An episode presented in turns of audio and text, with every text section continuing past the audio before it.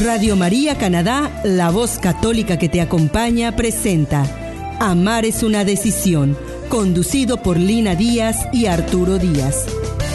Toda vida tiene cruz cuando no está Dios.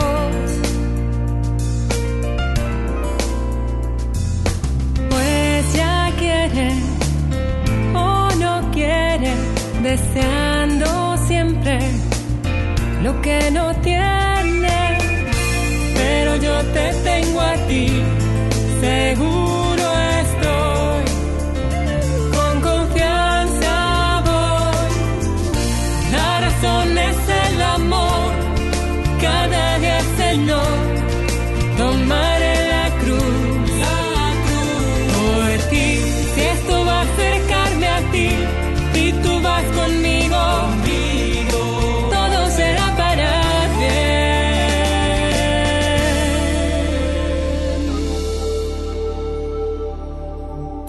Hola amigos y amigas, yo soy Lina Díaz Y yo soy Arturo Díaz.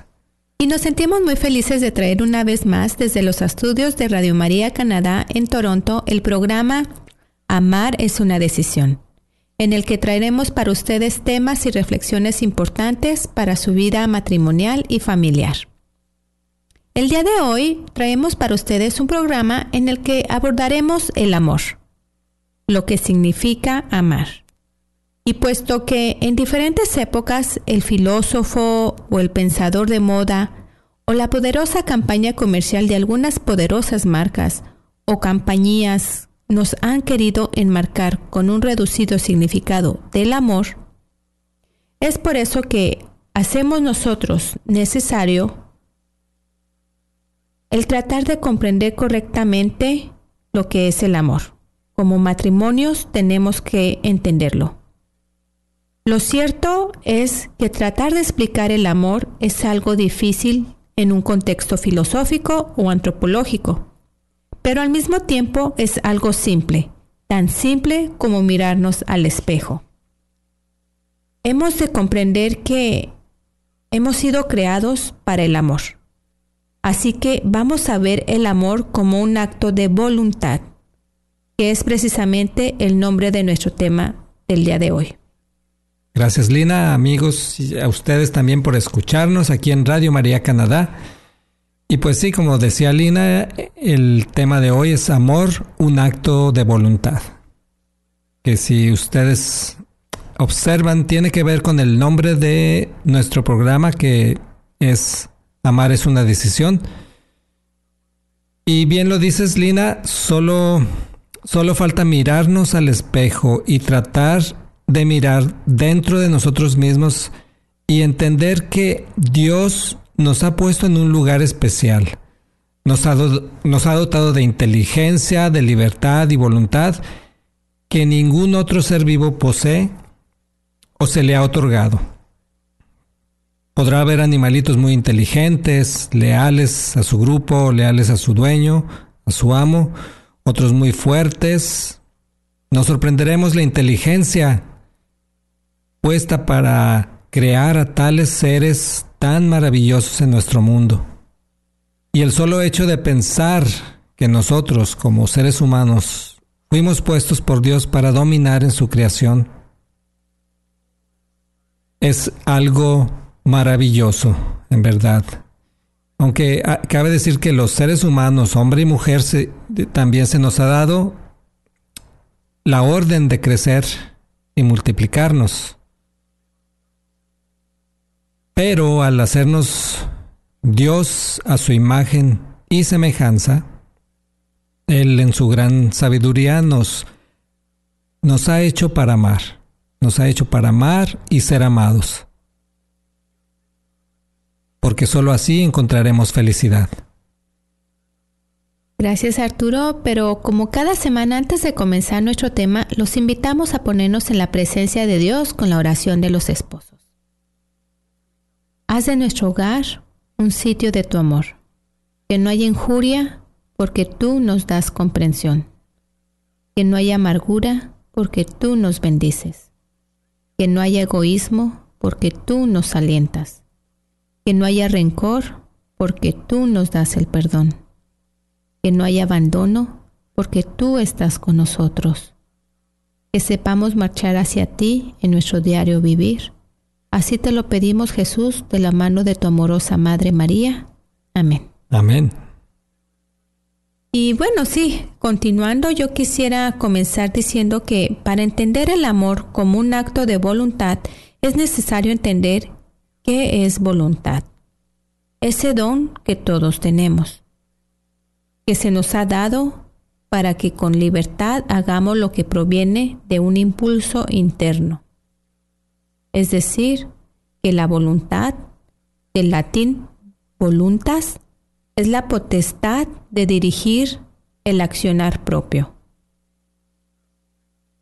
La voluntad ha motivado todo tipo de debates filosóficos ya que está vinculada a lo que se desea realizar y al entendimiento de las razones por las cuales un sujeto escoge hacer eso. Por lo tanto, como decíamos, la voluntad tiene relación con el libre albedrío. Otra forma de entender la voluntad tiene que ver con el deseo o las intenciones de realizar alguna cosa. Decimos, tengo la voluntad de retomar mis estudios. O muchos pueden decir, eh, o se puede decir, muchos me dicen que vuelva a intentarlo, pero no tengo voluntad. Y la voluntad, por otra parte, puede ser también el, el mandato o la orden de alguien. Por ejemplo, podemos decir, se hizo la última voluntad de mi padre y hemos vendido la casa, por ejemplo. O también podemos decir que para dejar un vicio se necesita mucha fuerza de voluntad. O sea que el impulso que nos viene del interior es muy fuerte y podemos lograrlo. Entonces, en resumen, para entender el amor como un acto de voluntad, es, entender el acto como una serie de acciones que vienen de un impulso desde dentro, desde el fondo de nuestro corazón. Y dependiendo a quién tengamos eh, en nuestro corazón, dependiendo qué es lo que tengamos en nuestro corazón, podríamos decir que los que tienen a Dios tienen esa capacidad de amar. Y todos como seres humanos tenemos esa capacidad de amar. Y en la medida de que nos hagamos llenar por el amor de Dios, en esa medida vamos a poder darlo a las personas que nos rodean. Antes de continuar con nuestro tema de hoy, aquí en este programa Amar es una decisión. Vamos a ir a una pausa musical. Estás escuchando Radio María Canadá, la voz católica que te acompaña. Yo no tengo riquezas ni tesoros, mi tesoro es la pobreza de espíritu, y por eso doy mis bienes celestiales He aquí mi testamento espiritual. Os dejo una misión con los enfermos, asistidlos con amor gratuitamente, porque al curar sus cuerpos tan dolientes, a sus almas podréis salvar, a sus almas podréis salvar.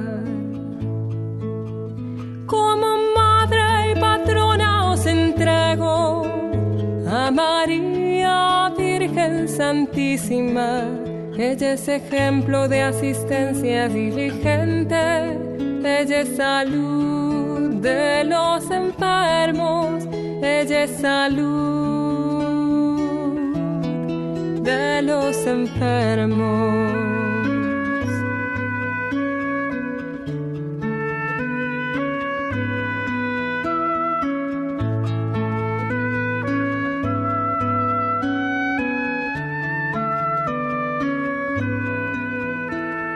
Amor os dejo como un mandamiento, no dejéis de amaros nunca, pues yo misma las he amado con ternura, las llevo dentro de mi corazón.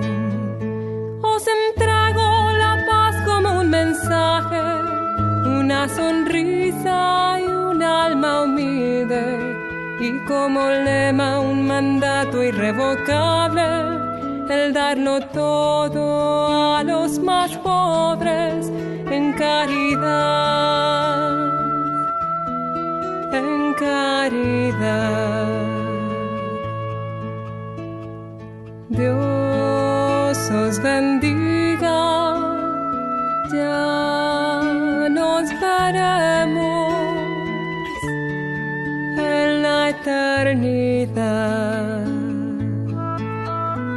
Usted está escuchando Radio María Canadá, la voz católica que te acompaña. Continuamos con el programa Amar es una decisión, presentado por Lina Díaz y Arturo Díaz. Gracias amigos, estamos de regreso en este su programa Amar es una decisión desde los estudios de Radio María Canadá en Toronto.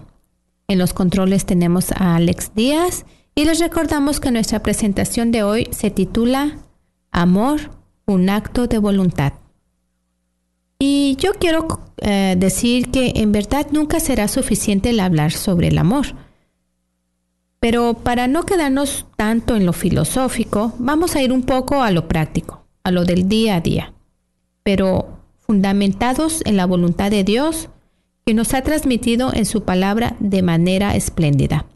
Y creo que uno de sus mejores mensajes, el llamado himno a la caridad, que bien meditados nos podrá llenar todo nuestro ser, mente y corazón.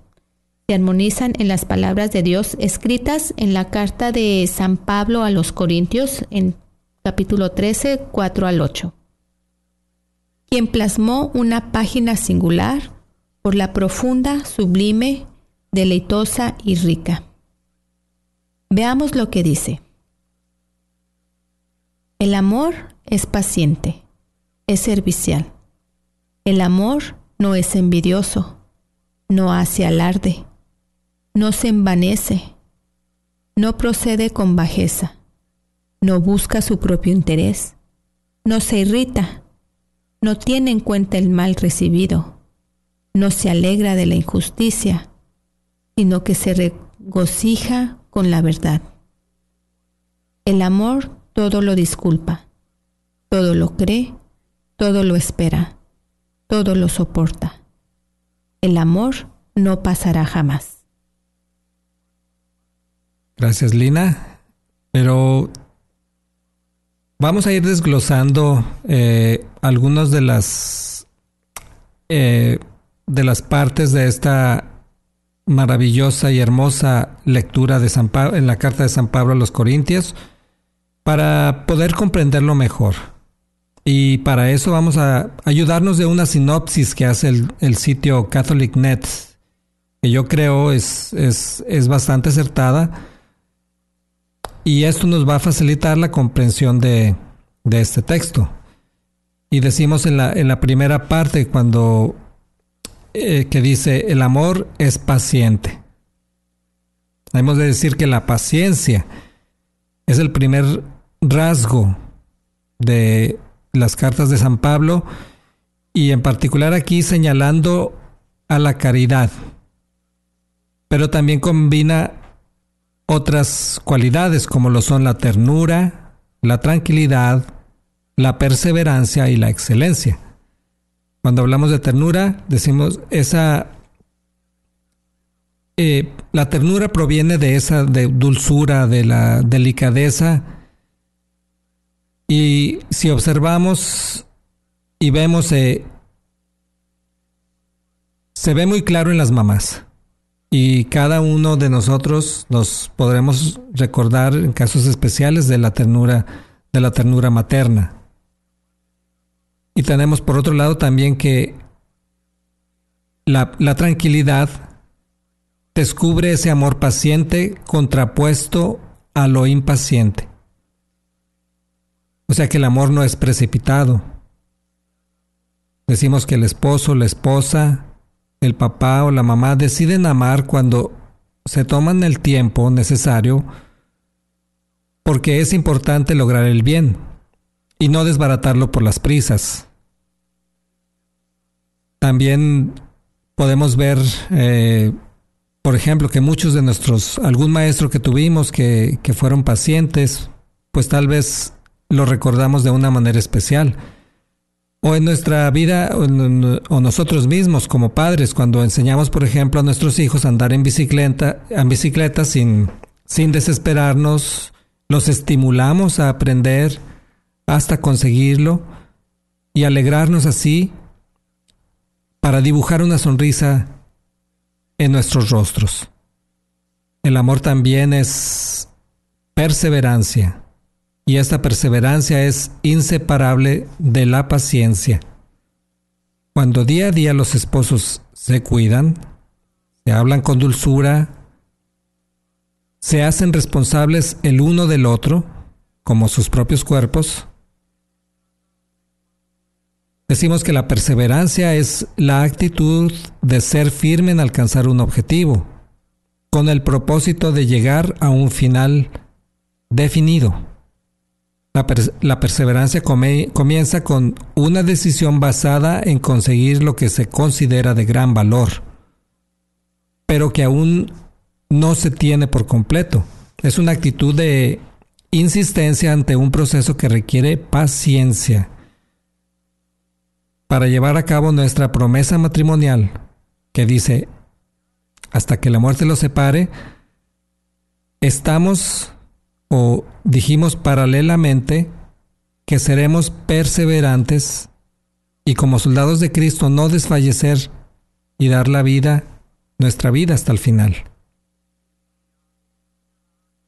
También decimos que el amor, podríamos decir que el amor es, eh, es buscar la perfección hasta que el bien esté completo y no, no hacerlo como salga ni a medias, sino acabado y excelente. Y el ejemplo es de los artistas, que no terminan hasta que terminan muy bien. Por eso el que tiene caridad, con paciencia, es el artista del amor. Amar es el arte de las artes. Si no es expresa dedicación paciente, que llega hasta lo supremo no es amor, como el de Dios, como el de Jesús, como el de María, que no saben darse si no se dan en forma total. Y bueno, otro punto eh, es el amor es servicial. Servicial, servidor, sirviente y siervo. Son términos claramente diferentes, pero relacionados con la misma realidad la de una persona que presta un servicio. En Jesús ha aparecido una nueva noción de servicio, pues Él, siendo Dios, se hizo siervo. Vino a servir no por dar lo que Él quería dar, o lo que le sobraba, o le cautivara adeptos. Por eso, no vino a ser servido, sino a servir, dando al hombre lo que necesita lo que realiza integralmente su libertad y dignidad. Se hizo hombre como Él, para hacerlo hijo de Dios como Él. Según Jesús, servir es darle al otro lo que más le sirve. Si no le sirve, no está servido. El Padre, Creador y Señor, sirve al hombre mientras más lo ama no rastrera ni servilmente, con señorío, con nobleza, mientras más lo ama, más le concede lo que necesita. Su ser, sus, facultades, sus medios de subsistencia, su vida eterna, etc. El amor de Dios está en esa proporción. Le da al hombre lo que más le sirve. Le dio a su propio Hijo. En nuestra relación matrimonial estamos llamados a servir uno al otro, esposo a esposa y viceversa. A veces olvidarse de uno mismo por el bien del otro. También vemos el amor no es envidioso. Y vemos aquí algunas aplicaciones eh, actuales. Dice, la verdadera caridad a nadie permite sentirse menos ni sentirse más que los demás. Los envidiosos siempre criticarán toda obra buena. Los caritativos siempre aplaudirán toda ayuda al necesitado. Tenemos que Judas criticó el derroche de María Magdalena, quien ungió con ungüento precioso los pies de Jesús, con el pretexto de lo mucho que su precio habría servido a los pobres. Juan, testigo y comentarista, descubrió que, más que interesarle los pobres, le dolía el despilfarro que lo privaba de recibirlo él mismo. Cuando se busca reconocimiento propio no es amor. Es solo alimento para que crezca el ego, que siempre busca hacer a un lado a Dios. Tenemos que muchas parejas se hacen infelices a sí mismas cuando se la pasan pensando en lo que tiene el vecino o en lo que no tienen ellos que pudieran tener, pero qué tortura. Otro caso que se previene, otro caso que previene y e, se evita la verdadera caridad es el, el de la competencia. Podríamos decir un ejemplo que vemos en nuestra realidad social, organismos o grupos dedicados a obras sociales que se compiten entre sí o cuando partidos políticos verdes y colorados, azules o rojos se atacan sin piedad. Pero con esta competencia siempre habrá un fracaso cuando se, antepon, cuando se anteponen los intereses personales, los intereses propios de, un, de una persona o de un grupo. Pero esto sucede también en la familia. En el matrimonio podemos caer en el mismo vicio de buscar ante todo satisfacer nuestro ego y buscar el reconocimiento personal, el buscar el querer ser más que los demás. También podemos ver que las, la infelicidad que causa el de competir, la competencia entre esposos, quién gana más, quién, eh, quién hace mejor las cosas, y esto se transmite a los hijos y se da entre los hermanos. Lejos de impedir que otros hagan el bien, se da debemos de dar el buen testimonio de la caridad.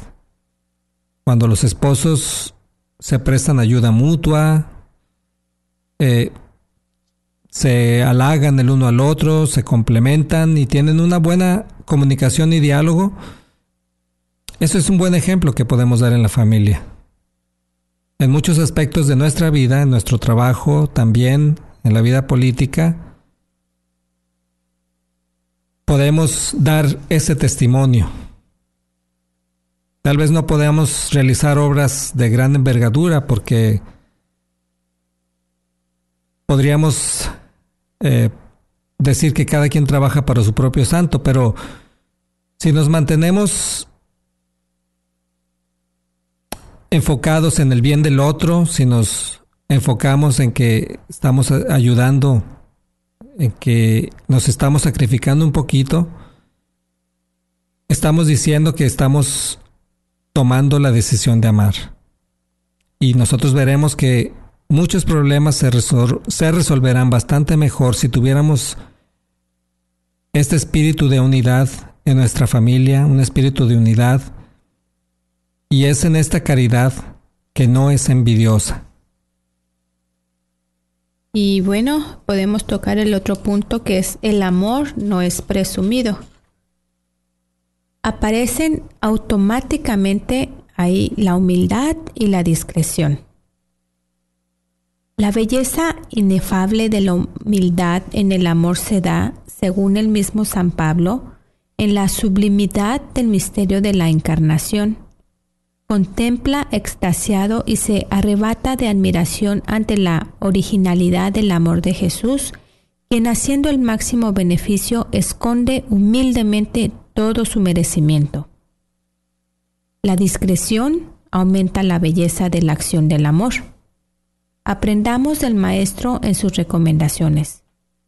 No le digas a nadie, después de un gran favor o para la limosna. Cuando Él nos dice que tu mano izquierda no sepa lo que hace la derecha. O para alcanzar la recompensa del Padre, cuiden de no practicar la justicia delante de los pobres para ser vistos por ellos. Como discípulos de este Maestro, nuestra motivación para hacer el bien ha de tener una belleza espiritual oculta, secreta, interna, porque es Dios quien ve lo secreto y Jesús quien se oculta siempre en nuestro hermano. Gracias Lina. Gracias amigos por escucharnos. Y antes de continuar nuestro programa vamos a ir a una pausa musical. Recuerda que estás escuchando Amar es una decisión en Radio María Canadá.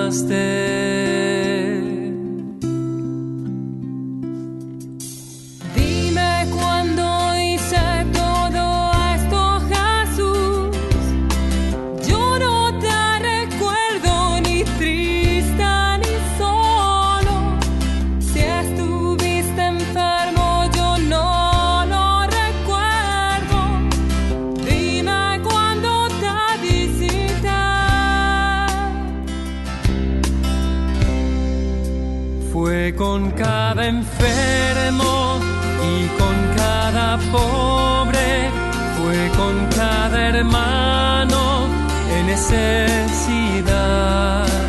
Cuando los cuidaste, cuando los amaste, conmigo lo hiciste y me consolaste.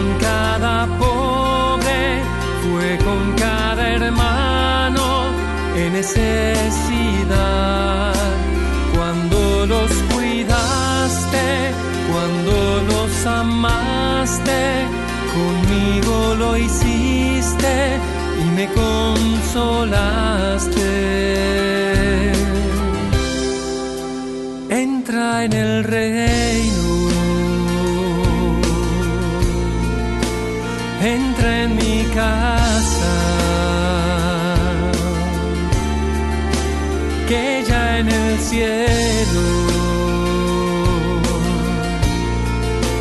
Tienes un hogar. Entra en el reino. Entra en mi casa. Que ya en el cielo.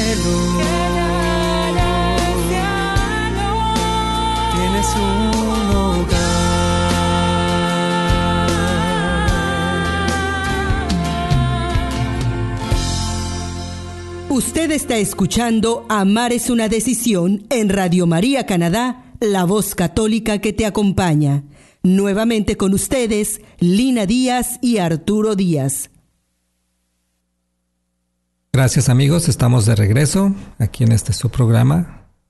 Amar es una decisión que Encuentro Matrimonial de Toronto ha preparado con mucho amor para todos ustedes y estamos transmitiendo desde los estudios de Radio María Canadá en Toronto.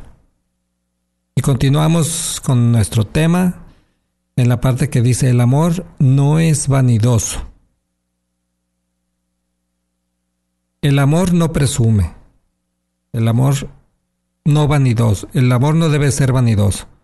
Y hay una clara diferencia entre la presunción, que hace notar un mérito real, y la vanidad, que finge un mérito inexistente.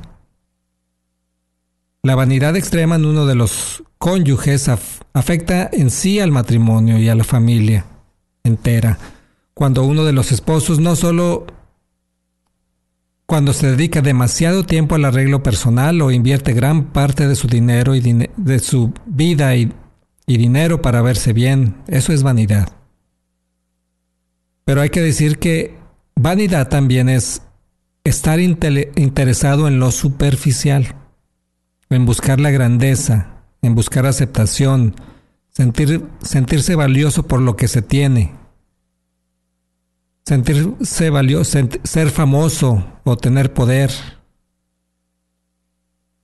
Es lo contrario a lo que nos narra el Evangelio de Mateo, en el caso de la limosna de la viuda que en forma secreta depositó en la alcancía para los pobres lo poco y único que tenía, y mereciendo aquel precioso elogio de Cristo, cuando le dice, esta dio más que los demás. Ellos han echado el dinero que les sobraba.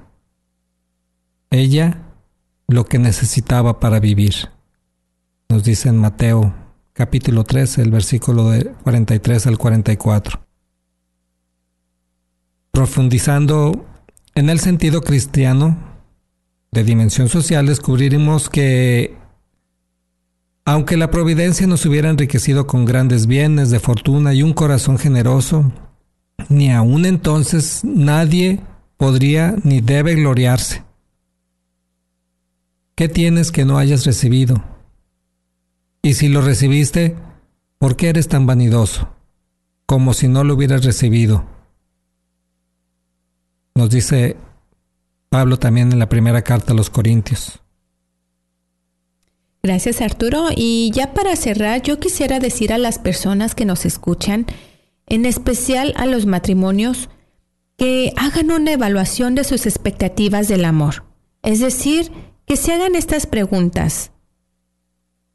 ¿Cuál es el modelo de amor que estamos siguiendo? El que nos venden los medios de comunicación, las novelas de televisión o de libros, estos modelos solo quieren venderlo o comercializarlo. Nos muestran un amor irreal con estándares muy altos de cumplir, a tal punto que nos puedan llevar a pensar que el amor es difícil de hallar o peor aún, que no existe. Así que, queridas matrimonios, háganse estas preguntas.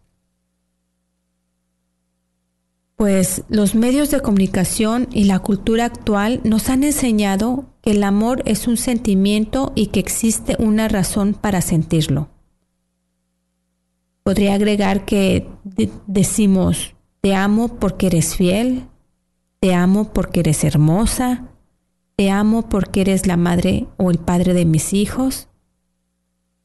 Pero el amor conyugal es más que un sentimiento o una pasión es un verbo que exige acción, entrega, compromiso, intimidad, esfuerzo, generosidad, bondad, paciencia y deseo de hacer feliz al otro.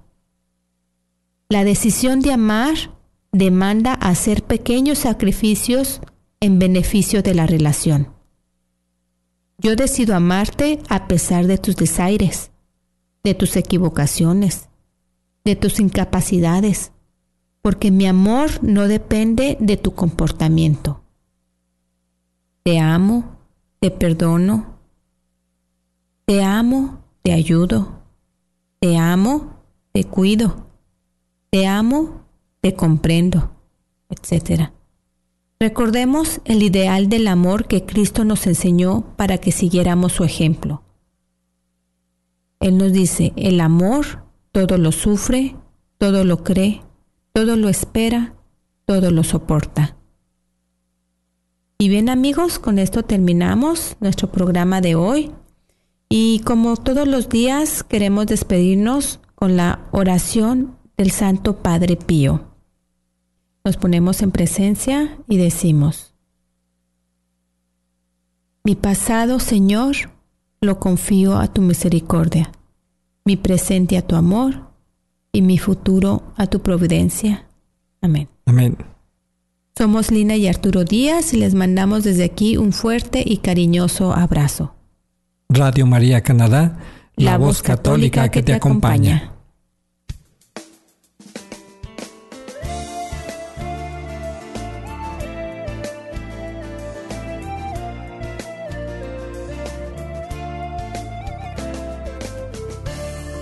Vida tiene cruz cuando no está Dios.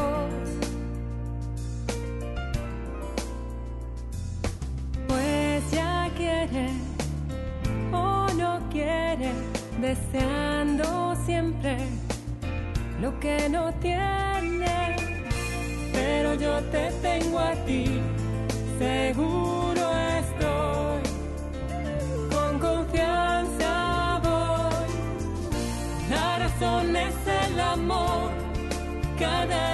Señor, tomaré la cruz, la cruz por ti. Si esto va a acercarme a ti y tú vas conmigo, todo será para bien. Usted escuchó Amar es una decisión, conducido por Lina Díaz y Arturo Díaz, en Radio María Canadá, la voz católica que te acompaña.